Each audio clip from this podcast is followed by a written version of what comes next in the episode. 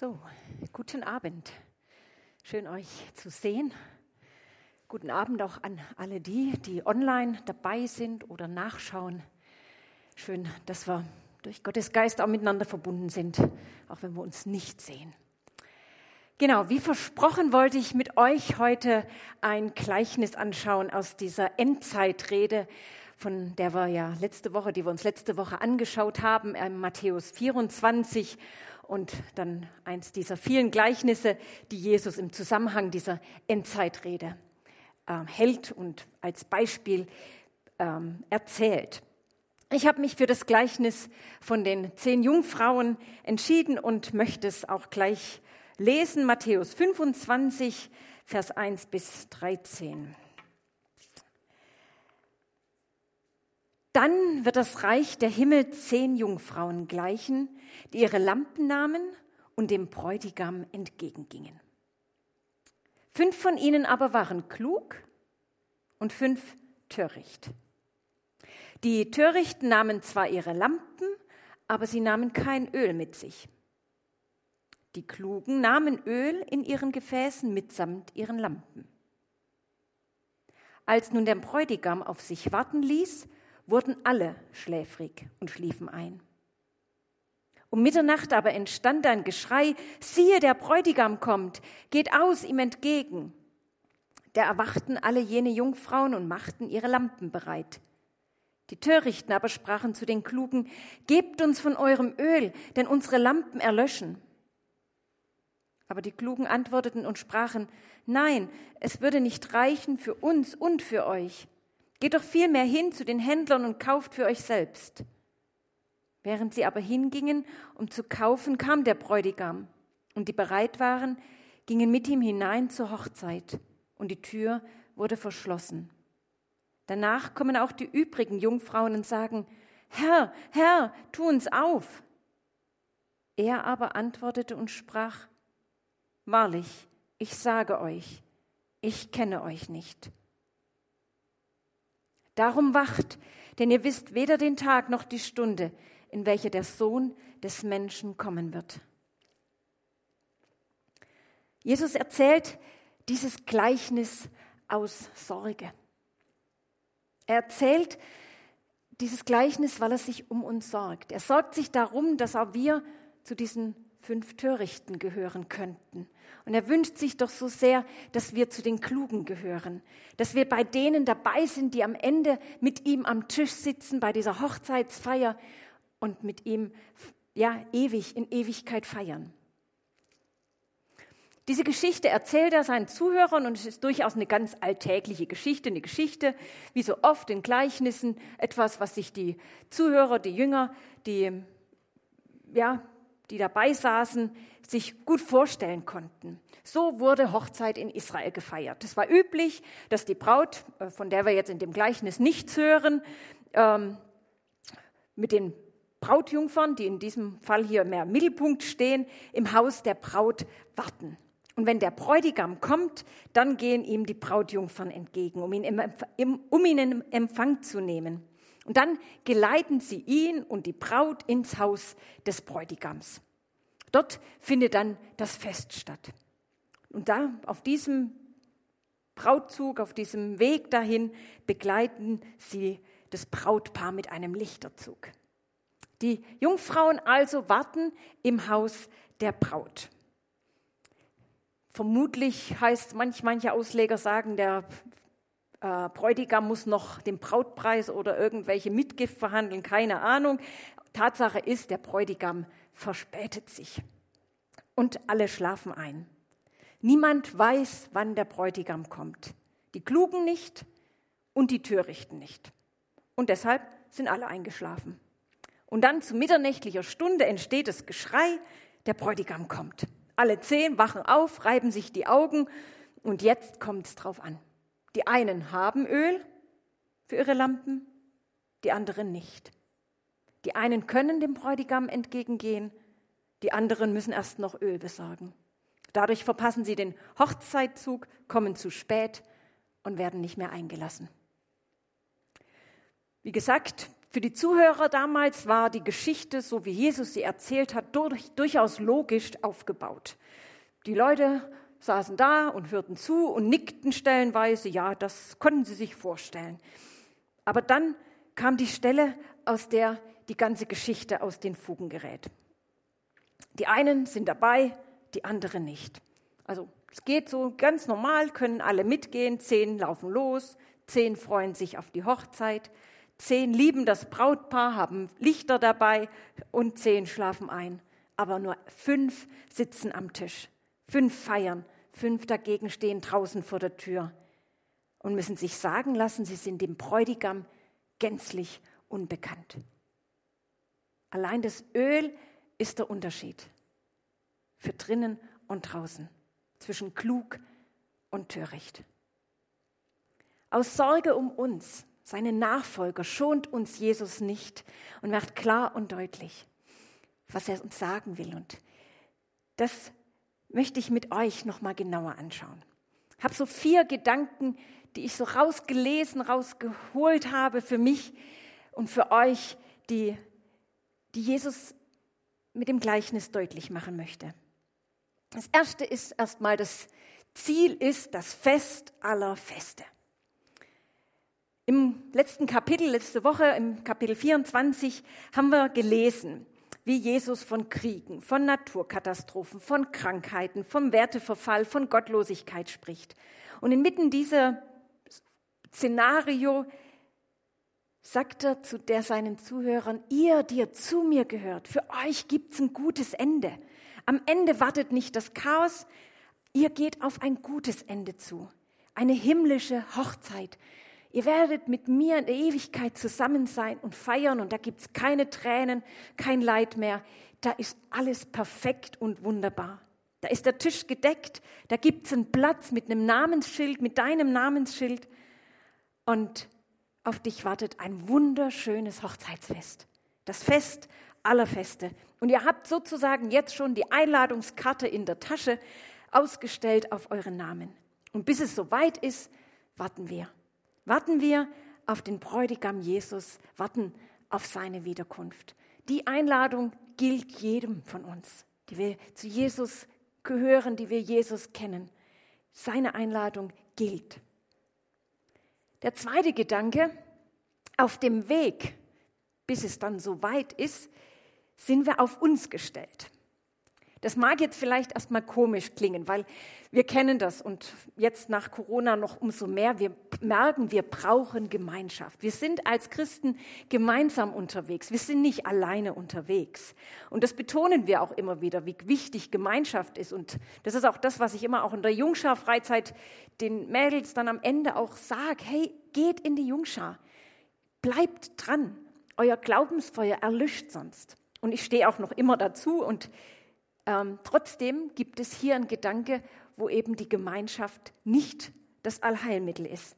Ist alles richtig, die Gemeinschaft ist wichtig und nichts davon äh, möchte ich da wegmachen. Aber, und das sehen wir ja auch in dem Gleichnis, die Jungfrauen, die kommen als eine Gruppe daher. Sie sind als zehn junge Frauen unterwegs. Aber es gibt etwas, was man nicht delegieren kann. Und hier im Gleichnis liegt der Knackpunkt an dem Vorrat an Reserveöl. Als es soweit ist, als der Bräutigam kommt, müssen die einen nur noch ihre Flamme sozusagen hochdrehen, Öl nachgießen und die anderen sind blank, die haben nicht mal mehr eine Sparflamme übrig. Das Licht ist aus. Und so bitten die einen, gebt uns vom Öl. Und diese Bitte wird rigoros abgelehnt. Muss sogar abgelehnt werden. Mein Glaube, meine Gottesbeziehung, die ist nicht teilbar. Wie Geld oder Kleidung oder Essen, das können wir gut teilen. Das, den Glauben, die Beziehung kann ich nicht teilen. Und Beziehungspflege, die kostet etwas. Dafür müssen eben jetzt die fünf losziehen und einkaufen gehen. Es gibt in der Gemeinde Dinge, die kann andere für mich übernehmen. Ich kann auch Freude und Leid in der Gemeinde mit jemandem teilen. Aber die Entscheidung für Gott, die muss ich ganz alleine treffen. Ich persönlich muss eine Beziehung zu Gott haben. Es reicht nicht, dass meine Eltern Christ sind. Es reicht nicht, dass ich getauft bin. Ich brauche eine Beziehung. Sonst sagt Jesus später zu mir, ich kenne dich nicht. Ich weiß nicht, ob euch dieser Begriff kennend in der Bibel schon mal so aufgefallen ist. Mir hat es, äh, die Erleuchtung habe ich gehabt schon gleich am Anfang. Da heißt es an einer Stelle, und Adam erkannte sein Weib und sie ward schwanger. Da steckt dieses Kennen drin. Wenn die Bibel von Kennen spricht, ist das immer eine enge Beziehung. Und hier heißt, sagt ja der Bräutigam am Ende zu diesen fünf, ich kenne euch nicht. Also ist das so ein Hinweis auf die fehlende Beziehung. Es ist keine Beziehung da. Und deshalb meine Gottesbeziehung, die kann ich nicht teilen. Ich kann von meinem Glauben, von meinem Gottvertrauen niemandem etwas abgeben. Es gibt den Moment, da sind wir unvertretbar. Ich muss bereit sein, ganz persönlich, wenn der Herr Jesus kommt. Was ich auch ganz interessant fand in der Vorbereitung, ist in der Bibel mal nachzuschauen, wo gibt es dieses klug und töricht. Wir finden vieles, aber ich vermute, ihr ahnt es schon, es liegt in der Bibel nicht am IQ, wer klug ist und wer dumm ist oder töricht ist. Klug ist im Gleichnis vom Hausbau der, der Gottes Wort hört und tut. Genau, tut. Wer jedoch das Wort hört und nicht danach handelt, der ist dumm, töricht. Das kleine Wort tun, danach handeln, ins Leben umsetzen, mit Jesus leben, nicht bloß im Kopf haben, das macht den Unterschied. Eine andere Stelle, die ich gefunden habe, Psalm 111, Vers 10 heißt es, die Furcht des Herrn ist der Weisheit Anfang. Wahrhaft klug sind alle, die nach, danach tun. Auch hier wieder, danach tun, danach handeln. Jesu Botschaft lautet also, seid nicht wie die dummen Jungfrauen, die im Bild gesprochen vielleicht wirklich viel über Gott wissen, die vielleicht sogar in der Gemeinde mitarbeiten, die für Gott aktiv sind, aber nicht mit Gott leben, keine Beziehung, keine persönliche Beziehung zu ihm haben. Sorgt dafür, dass eure Beziehung zu Gott lebendig ist. Maria sagt auf der Hochzeit zu Kana zu den Dienern, was er euch sagt, das tut. Und das sagt uns auch immer wieder die Bibel. Was Gott uns sagt, was, was euch wichtig wird beim Bibellesen, in der Predigt, das tut. So wächst der Glaube, so wächst die Beziehung. Seid Gott und seinem Wort gehorsam. Lebt aus seiner Vergebung. Lebt, gebt euch nicht mit einem geistlichen Existenzminimum zufrieden, sondern sorgt für ausreichend Öl in eurem Leben. Sätze wie, ich habe meinen Glauben und das reicht mir, das ist zu wenig. Das ist faul und entpuppt sich am Ende womöglich als verbrannte Erde. Und deshalb möchte ich ganz persönlich heute in diese Runde hineinfragen, hast du eine lebendige Beziehung zu Jesus? Wenn nicht, warum nicht? Was hat dich bisher daran gehindert? Ich ermutige dich, fang an, mit Jesus zu leben. Und wenn du noch nicht so richtig weißt, wie das ist, dann sag doch, Herr Jesus, ich möchte dich besser kennenlernen. Ich mein's ernst. Ich möchte dich mehr mit dir leben. Hilf mir dabei. Und wenn du eine Beziehung zu Jesus hast, wie sieht es gerade aus? Pflegst du diese Beziehung? Freust du dich auf den Moment, dass er wiederkommt? Rechnest du immer wieder mit ihm? Hoffst du, dass die Hochzeit bald stattfindet? Sei bereit, egal wie die Umstände sind. Sei bereit, mit Jesus zu leben, ihm gehorsam zu sein und ihn dann auch empfangen zu können. Und auch wenn ich betont habe, dass jeder eine persönliche Beziehung haben muss, am Anfang habe ich ja auch gesagt, Gemeinschaft ist wichtig. Ja, ich denke, dass es auch wichtig ist, dass wir uns gegenseitig helfen, dieses Feuer, dieses Öl zu haben. Einfach mal nachzufragen, wie sieht denn deine Beziehung zu Jesus aus? Oder können wir zusammen nicht uns gegenseitig helfen, Glauben zu leben? Können wir uns nicht treffen zum Beten, zum Bibellesen? Können wir nicht eine geistliche Gemeinschaft, eine Zweierschaft oder Dreierschaft haben? Regelmäßig uns treffen, damit eben nicht mein eigener Glaube verkümmert, sondern wir uns gegenseitig ermutigen. Ich habe so gedacht, schade eigentlich, dass das die klugen Jungfrauen nicht gefragt haben bei den Törichten. Die hätten ja auch fragen können, hey, habt ihr genug Öl dabei? Vielleicht haben wir da auch eine Verantwortung füreinander, miteinander als geistliche Gemeinschaft. Ich finde es so schade, dass hier im, in unserem Breitengraden Glaube so sehr eine Privatsache ist, dass wir so wenig über unseren Glauben reden, dass wir so wenig miteinander auch uns treffen und beten, dass das oft, ja, immer so aufs Private, aufs Persönliche geschoben wird. Ich ermutige euch, ja, dass wir uns gegenseitig immer wieder auch fragen, hey, wie sieht's aus bei dir gerade? Kann ich für dich beten? Hast du genug Öl? Und dann gerade dieses Miteinander ermutigen, das hält uns wach. Und das ist auch mein dritter Gedanke, wachsam sein. Ich möchte nochmal den Vers 13 lesen. Darum wacht, denn ihr wisst weder den Tag noch die Stunde, in welcher der Sohn des Menschen kommt. Das ist der letzte Satz, den Jesus zu diesem Gleichnis gesagt hat. Und ich denke, das ist auch der wichtige Satz, das, was Jesus ausdrücken wollte. Seid wachsam, egal wie die Umstände gerade sind, aber seid wachsam, seid bereit. Ähm, auch wenn die eben eingeschlafen sind, ich denke jetzt, er hat das nicht verurteilt, das war ganz normal, dass eben, weil niemand die Stunde weiß, aber sie waren bereit, sie hatten Öl dabei, sie konnten Jesus entgegengehen sofort als, oder dem Bräutigam entgegengehen sofort, als die Meldung kam, der Bräutigam ist unterwegs. Deshalb, wir wissen nicht, wann Jesus kommt. Und wie hat Manfred Siebald so schön gedichtet, wir beten laut, Herr, komm doch wieder und denken leise, jetzt noch nicht. Aber nein, wir sollen bereit sein, wir sollen zuversichtlich sein. Vielleicht kommt er heute noch, vielleicht kommt er morgen, vielleicht aber auch erst in 10, 15 Jahren oder noch später. Aber bis dahin sollen wir wachsam sein, sollen die Beziehung zu ihm pflegen und bereit sein. Deshalb lass dich nicht ablenken von den Themen dieser Welt, von den scheinbar so wichtigen Dingen. Ich finde es so schade, an was man sich da aufregen und ablenken lassen kann. Und das Wichtige, die Beziehung zu Gott, die geht dabei, ja, in, rückt in den Hintergrund. Matthäus 6, Vers 33 heißt es, trachtet zuerst nach Gottes Reich und nach seiner Gerechtigkeit, so wird euch alles andere zufallen. Die anderen Themen, die regeln sich. Kümmere dich zuerst um Gott und deine Beziehung zu ihm. Halte die Flamme am Brennen, dann bist du bereit, wenn Jesus wiederkommt. Ich möchte noch Vers 10 lesen.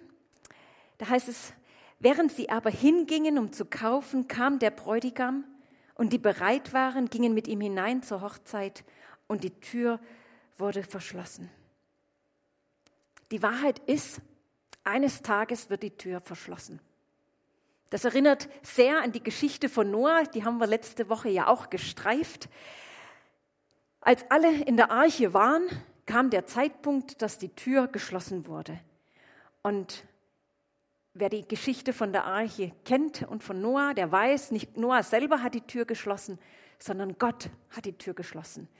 Selbst wenn später noch Leute an die Tür der Arche geklopft haben oder hätten, wir wissen es nicht, Noah konnte sie nicht mehr aufmachen. Die Tür hatte Gott selber geschlossen. Und hier haben wir im Text die gleiche passive Formulierung. Da heißt es auch, und die Tür wurde verschlossen. Noah konnte, hätte, selbst wenn er gewollt hätte, die Tür nicht öffnen können. Und so ist es bei der Hochzeit auch. Menschen, die nicht bereit sind für Jesus, die stehen irgendwann vor der Tür und sie ist verschlossen und wird nicht mehr aufgemacht. Harte Worte, aber Jesus ist offen und ehrlich zu uns. Er beschönigt nichts. Er sagt, jetzt ist noch Zeit. Jetzt ist die Tür noch offen. Jetzt kannst du dich noch entscheiden, Jesus nachzufolgen. Kannst noch ganze Sache mit Jesus machen. Und wenn du gemerkt hast, dass deine Beziehung zu Jesus ja gerade nicht so am Brennen ist, dass das Öl vielleicht wirklich knapp ist, dass deine Beziehung auf Sparflamme läuft, dann sag es ihm doch. Dann bitte ihn um Vergebung. Bitte ihn darum, dass er dein geistliches Leben, deine Beziehung zu ihm wieder neu entfacht.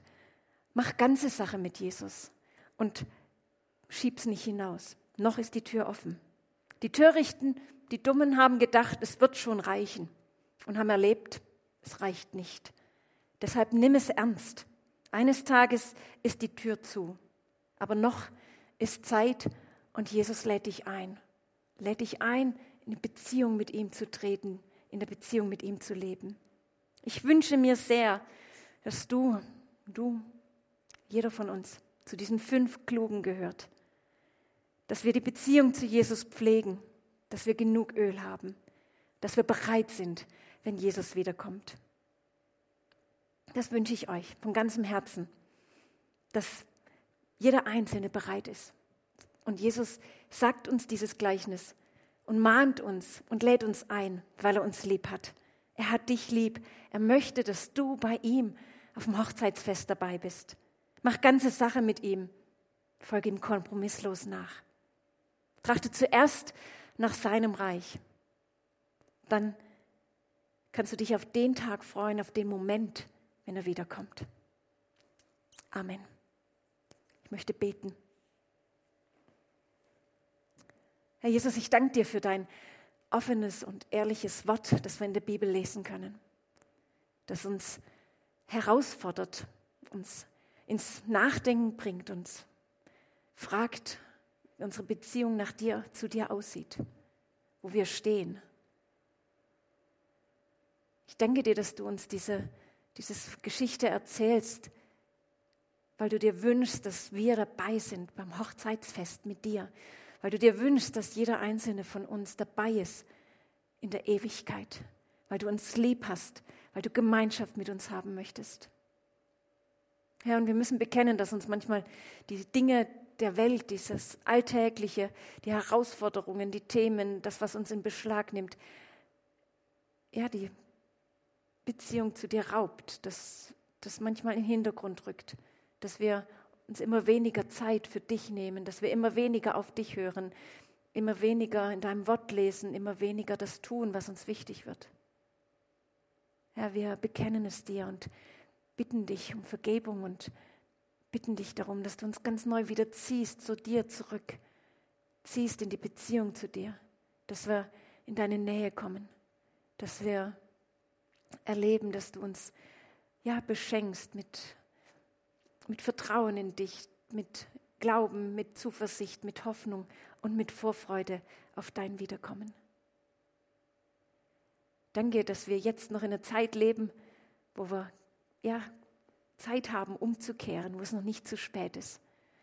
Und ich möchte dich bitten, dass wir auch ein Herz und einen Blick haben für unsere Mitmenschen, dass wir noch möglichst viele einladen, auch dabei zu sein, ebenfalls dir nachzufolgen, ebenfalls ja beim großen Hochzeitsfest dabei zu sein. Herr, wecke du da in uns neu diese Sehnsucht, diese Vorfreude. Halt unser Glaubensleben unser Glaubenslicht am Brennen. Danke, dass du uns lieb hast, dass du mit uns Gemeinschaft haben willst. Amen.